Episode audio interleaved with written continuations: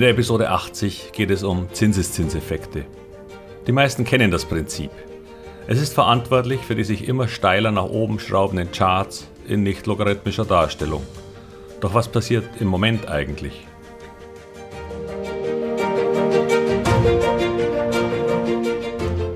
Herzlich willkommen, moin und Servus beim Podcast Aktien verstehen und erfolgreich nutzen. Mein Name ist Wilhelm Scholze. In diesem Podcast erfahren Sie, wie Sie das Instrument Aktie für Ihre Geldanlagen richtig einsetzen und dabei den Großteil der Profis hinter sich lassen können. Wie Sie teure Fehler vermeiden und am Wachstum der innovativsten Firmen der Welt partizipieren. Tipps gibt's viele. Hier geht's ums Know-how. Zinseszins. Ich habe in diesem Podcast schon öfter über Zinsen gesprochen. Doch in Anbetracht der aktuellen Umstände halte ich es für nötig, dies noch einmal zu tun. Sie werden die Auswirkungen auf Ihr Vermögen vor allem im zweiten Teil dieser Episode noch sehen. Naja, hören. Als Aktionäre können wir zwar keine Zinsen erwirtschaften, aber einen Zinseszinseffekt gibt es eben trotzdem. Denn jede Rendite, die nicht in Form von Dividenden am Aktienmarkt erzielt wird, steigert ja die Basis Ihres Vermögens für die nächste Periode. Sagen wir ein Jahr. Wer vor circa einem Jahr den DAX bei rund 15.500 Punkten gekauft hätte, hätte aktuell rund 6% Verlust gemacht. Also eine negative Rendite erzielt. Schon anders sieht es aus, wenn der Einstiegszeitpunkt zwei Jahre zurückläge. Denn damals, sagen wir am 6. Juni 2020, lag der DAX bei 12.528 Punkten, was zu einer Zweijahresrendite von gut 15% geführt hätte. Dies wiederum ergebe eine durchschnittliche jährliche Rendite von 7,2% in diesem Beispiel. Der DAX ist ein sogenannter Performance-Index. Das bedeutet, dass man so tut, als ob alle anfallenden Dividenden wieder in den DAX angelegt werden. Als Privatanleger in Einzelaktien ist das in der Regel ja nicht der Fall. Wenn Sie wie im Beispiel Sixt oder Allianz gerade eine Dividende von rund 5% kassiert haben, dann landet dieses Geld ja auf Ihrem Konto. Nach Steuern auch noch, wenn Sie die Freibeträge schon ausgeschöpft hätten. Die wenigsten Menschen nehmen nun aber dieses Geld und legen es wieder in Allianz oder Sixt an. Sie machen stattdessen damit einen Urlaub oder kaufen sich was Schönes. Und das führt leider zu dem negativen Effekt, dass es einen Zinseszinseffekt auf die Dividenden eben nicht gibt. Und auf lange Sicht macht das einen enormen Unterschied. Ich gebe mal ein Beispiel mit zwei unterschiedlichen Anlagen. Beide erwirtschaften 5% Rendite pro Jahr. Doch eine schüttet keine Dividenden aus und eine andere schüttet die 5% pro Jahr voll aus. Vernachlässigen wir hier einmal die Steuern. Dieses Geld wird nicht wieder angelegt, sondern einfach aufgehoben. Bei einem Anfangsinvestment von sagen wir 10.000 Euro beträgt die Rendite also 500 Euro im Jahr die, sagen wir Anlage A, voll ausgeschüttet hätte. Sie hätten dann nach 20 Jahren 20 Mal die 500 Euro als Dividende kassiert. Also damit insgesamt 10.000 Euro. Addieren wir das zu den 10.000 Euro des Anfangsinvestments, das ja ebenfalls noch da ist, ergibt das insgesamt ein Kapitalvermögen von 20.000 Euro. Sein Geld verdoppelt. Gar nicht mal so schlecht, oder?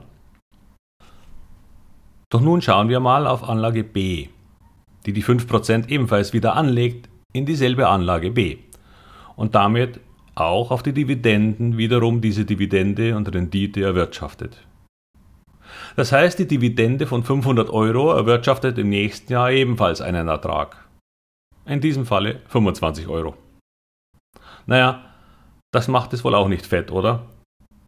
Doch schauen wir mal. Nach 20 Jahren erhöht sich das Gesamtvermögen jetzt in diesem Beispiel auf 26.532 Euro und 98 Cent. Schon deutlich besser.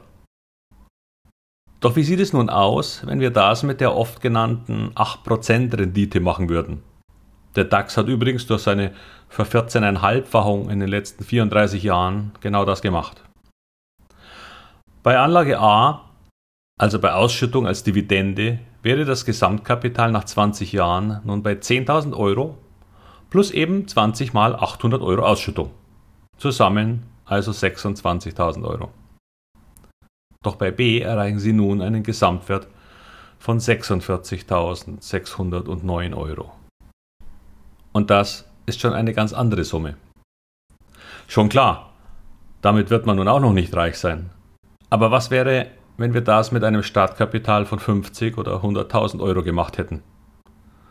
Dann wären Sie nach 21 Jahren bei einem Einsatz von 100.000 Euro schon halber Millionär.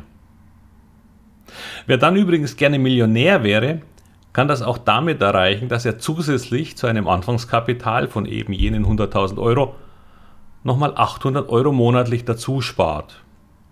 Denn auch diese Sparrate summiert sich auf circa eine halbe Million Euro. Beides allerdings leider noch vor Steuern. Und es gibt sogar noch einen besseren Trick. Denn wenn Sie anfangs nicht so viel sparen können, aber erwarten, dass sich Ihr Einkommen im Laufe der Zeit erhöht, dann genügen sogar schon 533 Euro im ersten Jahr, wenn Sie diese Sparrate jedes Jahr um sagen wir 5% erhöhen. Das würde im nächsten Jahr zu einer monatlichen Sparrate von 559,65 Euro führen. Also rund 37 Euro mehr pro Monat. Das könnte doch drin sein, oder? Wenn Sie also die Zinseszinseffekte optimal für sich nutzen wollen, dann investieren Sie nicht nur einmalig, sondern zusätzlich noch einen machbaren Betrag pro Monat. Wenn Sie den auch noch jährlich mit Ihrem Einkommen steigern, dann kann da richtig was zusammenkommen. Es gibt da einen Roman von Andreas Eschenbach, der heißt Eine Billion Dollar. Darin geht es um ein Erbe, dessen Ursprung im 16. Jahrhundert gelegt wurde. Eine alte Bankerfamilie hat dieses Geld über die Jahrhunderte verwaltet und gar nicht mal übermäßig, aber dafür regelmäßig verzinst angelegt. Daraus entstand das größte Erbe der Welt. Naja, ein Roman, aber so würde es gehen. Also hinterlassen Sie doch der Ihnen folgenden 15. Generation einfach mal ein paar tausend Euro heute. Es ist zwar nicht ganz klar, aber man sagt es Albert Einstein nach, dass er gesagt hätte, der Zinseszinseffekt sei die stärkste Kraft im Universum. Wie ein achtes Weltwunder. Doch auch Einstein konnte eines nicht vorhersehen, nämlich dass es eine Zeit gibt, die durch Negativzins das Gegenteil von Erfreulichem verursachen würde. Zinsen, die man zahlen musste. Diese Zeit ist für den Moment wohl vorbei, aber leider gibt es einen zweiten Faktor für ihr Vermögen, der sogar noch stärker geldvernichtend wirkt. Auch das hatten wir schon, die Inflation. Und auch diese Höhe haben wir uns vor ein paar Jahren nicht vorstellen können. 8% und kein Ende absehbar. Nur wirkt die Inflation auf ihre Ersparnisse wie ein negativer Zins. Selbst wenn Sie Ihr Geld mit 0,3% positiv verzinsen könnten, ist dieser Zins so weit vom negativen Inflationseffekt entfernt, dass es einer stetigen, kompletten Kapitalvernichtung gleichkommt. Denn auch die Inflation ist eine Art negativer Zinseszinseffekt und kumuliert sich. Sagen wir, die Inflation, die im letzten Jahr in die Höhe schoss, würde nur drei Jahre in dieser Höhe bleiben, um danach für weitere sieben Jahre auf 4% zu fallen. Etwas, das inzwischen sehr wohl im Bereich des Möglichen sein könnte dann würde der Gegenwert von 100.000 Euro Ersparnisse heute in 10 Jahren nur noch einen realen Wert von 60.000 Euro haben. Im Grunde müssten Sie im Moment bei diesen angenommenen 100.000 Euro Kapital rund 7.500 Euro dazu sparen, nur damit Sie im nächsten Jahr noch dasselbe Geldvermögen besitzen. Warum erzähle ich Ihnen das heute noch einmal so plastisch mit Zahlen? Inzwischen hat ja jeder das Problem wohl erkannt, der positive Ersparnisse besitzt. Doch die Problematik ist, dass man es weiß, aber nicht sieht und daher sehr leicht verdrängt. Denn die 100.000 Euro heute sind im nächsten Jahr keine oder eine extrem niedrige positive Verzinsung angenommen, noch immer 100.000 Euro. Oder vielleicht dann sogar bei plus 0,3% Zinsen 100.000 und 300 Euro. Und dann schaut man da drauf und freut sich, dass man mehr hat als im letzten Jahr. Ein fataler Trugschluss. Vor allem, wenn man das als Altersvorsorge betrachten möchte. Ja, Aktien fallen auch in manchen Phasen und in manchen sogar relativ stark. Diese starken Kursverluste von 15, 25 und sogar manchmal 50 Prozent begründen den gefährlichen Ruf von Aktien.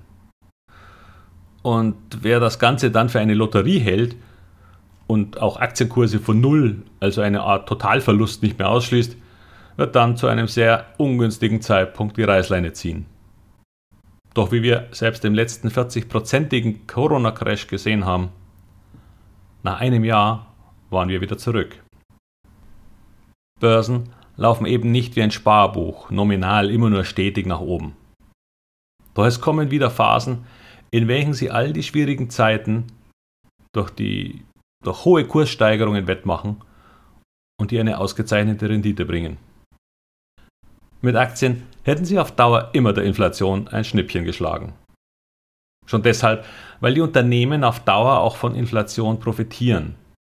Auch deren Umsätze steigen, wenn sie die Kosten weitergeben, ihre Gewinne dann ebenfalls. Und damit der Wert der Gesellschaft.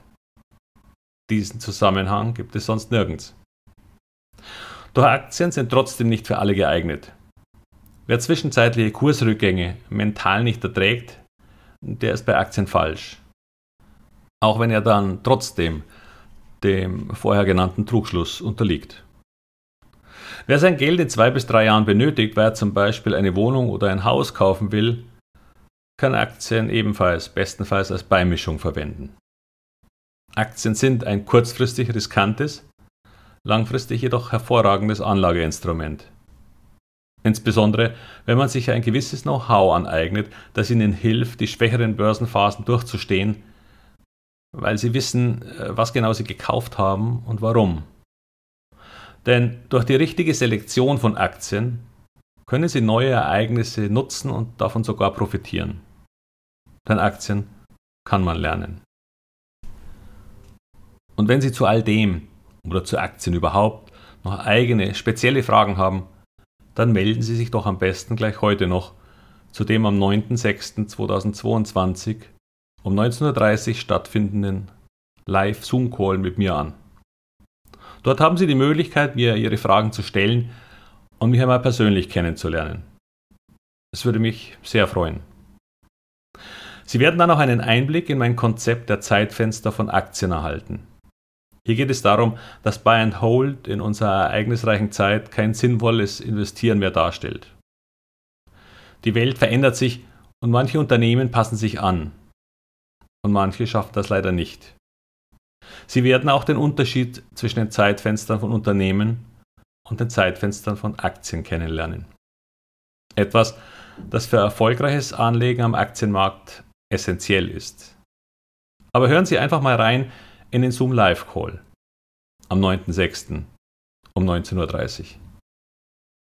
Da ich Ihnen hierzu eine Zoom-Einladung schicken will, müssen Sie sich dafür auf meiner speziellen Webseite anmelden. Die Seite lautet wilhelmscholze.com slash Anmeldung-Zoom-Call.